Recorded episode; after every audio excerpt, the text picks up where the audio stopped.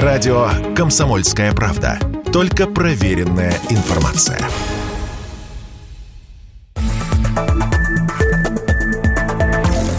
Новости союзного государства. Здравствуйте, в студии Екатерина Шевцова.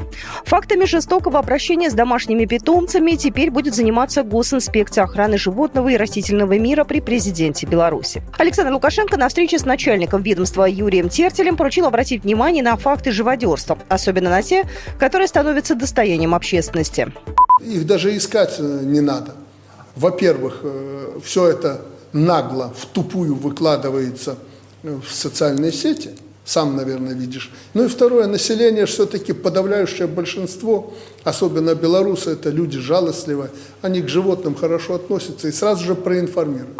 Сегодня в Беларуси разрабатывают поправки в законы, регламентирующие обращение с животными. Пока новые нормы не приняты, живодеров призвать к ответу тяжело. Александр Лукашенко отметил, что инспекция относительно военизированное формирование. При необходимости сотрудники могут применять оружие, физическую силу и специальные средства. И в случае необходимости инспекция будет довооружена.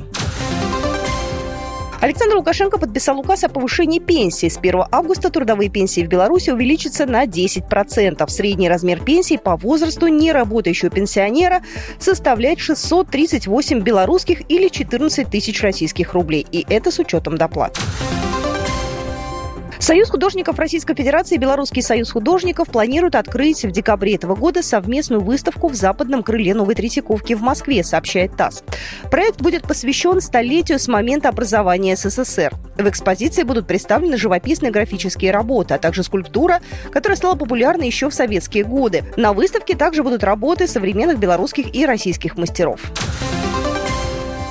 Культурно-спортивный фестиваль «Истоки. Шаг до Олимпа» прошел в Беларуси. В каждом из шести фестивальных городов организованы спортивные, культурно-исторические, художественные площадки, зоны фудкорта, семейного отдыха, ярмарки ремесленников, мастеров, а также многочисленные мастер-классы и семинары. В городе Горки Могилевской области состоялся один из очередных этапов. Сергей Новиков, начальник управления спорта и туризма Могилевского облсполкома.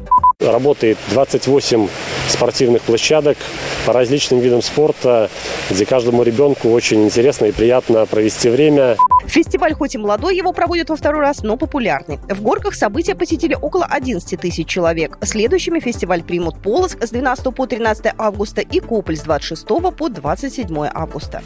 Программа произведена по заказу телерадиовещательной организации Союзного государства. По вопросу размещения рекламы на телеканале «Белрос» звоните по телефону в России 495 637 65 22. В Беларуси плюс 375 44 759 37 76. Новости союзного государства.